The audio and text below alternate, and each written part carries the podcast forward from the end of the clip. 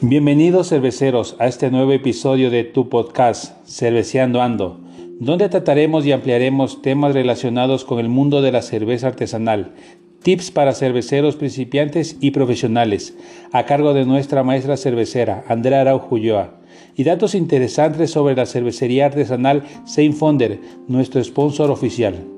El día de hoy hablaremos sobre la leyenda de Cantuña y el atrio de San Francisco y cómo nuestro auspiciante se inspiró en esta leyenda para realizar su primer estilo de cerveza artesanal llamado Irish Red Ale. Saint Fonder, cervecería artesanal ecuatoriana de corazón. Es así que nuestra maestra cervecera plasma en cada receta las gerencias, el misticismo, la historia y la cultura de cada rincón del Ecuador. Este estilo denominado por nuestro auspiciante Tricky Cantuña Irish Red Ale es una cerveza ligeramente maltosa en sabor y aroma teniendo toques acaramelados y dulces. El lúpulo aporta notas florales muy bajas. El balance es ligeramente hacia la malta con pequeños toques amargos por granos tostados y su apariencia luce de color ámbar rojizo medio. Sumerjámonos cerveceros en este místico e integrante mundo de las leyendas ecuatorianas. Cantuña y atrio de San Francisco. En el año de 1534, en los tiempos oscuros de la colonia, existía un indio llamado don Francisco Cantuña, que bajo la tutela de Fray Jodoco, que era un franciscano, él le enseña el arte de la construcción, tanto era la fama de Cantuña que un día llegó un español representante del Cabildo de Quito con la noticia de construir la más hermosa iglesia. El representante le dio un plazo de seis meses para culminación de la iglesia, un tiempo reducido era casi imposible terminar la obra. Cantuña aceptó el reto, un reto que le cambiaría la vida. Cantuña comenzó a trabajar desde el primer día. Todas las personas miraban cómo el indio y el equipo de albañiles comenzaron con la construcción de la iglesia de San Francisco. Día a día trabajaban sin parar. Cantuña lideraba poniendo cuerpo y alma en cada trabajo que hacía. En el quinto mes la naturaleza no perdonó.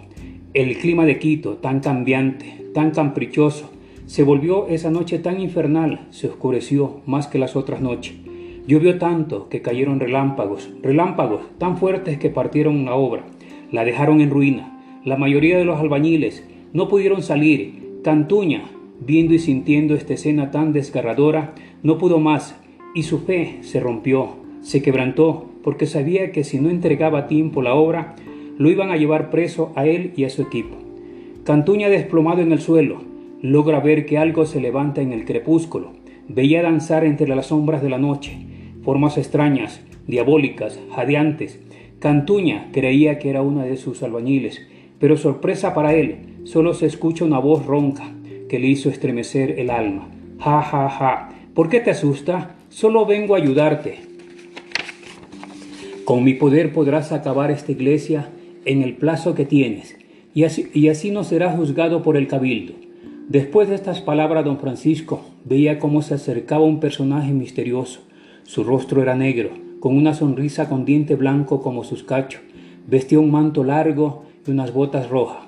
El indígena, estupefacto y petrificado por lo que estaba viendo, solo escuchaba decir, lo único que te pido es algo muy insignificante, tu alma. Después de esta frase cesó la lluvia y los relámpagos se callaron. Hubo un silencio abrumador Cantuña solo veía su obra en pedazo y sus trabajadores tendidos en el suelo. El indio sin vacilar firmó el contrato con sangre, el contrato de tu alma por acabar tu obra.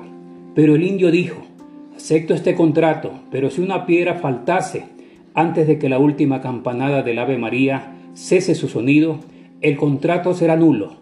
En este instante de la sombra nacieron miles de diablillos que comenzaron a trabajar por las noches por un mes cada día que pasaba la iglesia recobraba su hermosura y su estampe.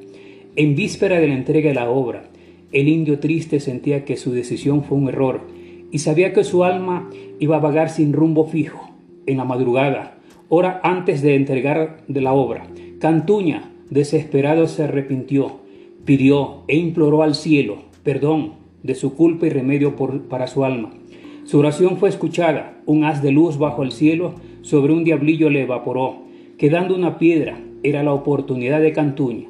Al salir los rayos del sol, el misterioso se presentó ante Cantuña para recibir su supuesta propiedad, el, el alma de don Francisco Cantuña. Pero el sorprendido fue el ente. Cantuña había guardado muy bien esa piedra, la piedra que el cielo le otorgó. La escondió muy lejos de la obra, sin antes tallar una frase en la roca. Aquel que coloque esa piedra en su lugar reconocerá de inmediato que Dios es mucho más poderoso que cualquiera. En este ente reveló toda su ira ante Cantuña. Faltando unos segundos para la entrega de la obra, el diablo buscaba la piedra faltante, pero los segundos pasaron y el contrato del diablo quedó anulado por no entregar la obra de San Francisco a tiempo. Los diablillos y Satanás se desvanecieron, lanzando gritos y maldiciones mientras descendían al infierno. La iglesia de San Francisco lucía tan esplendorosa como lo vemos hoy en día, pero todavía falta un espacio por llenar en el atrio de la iglesia de San Francisco. Así termina esta interesante leyenda, recordándoles cerveceros seguirnos en todas las redes de nuestros auspiciantes principal, Fonder Cerveza Artesanal. Y no se olviden que con Fonder despertamos tu lado inmortal.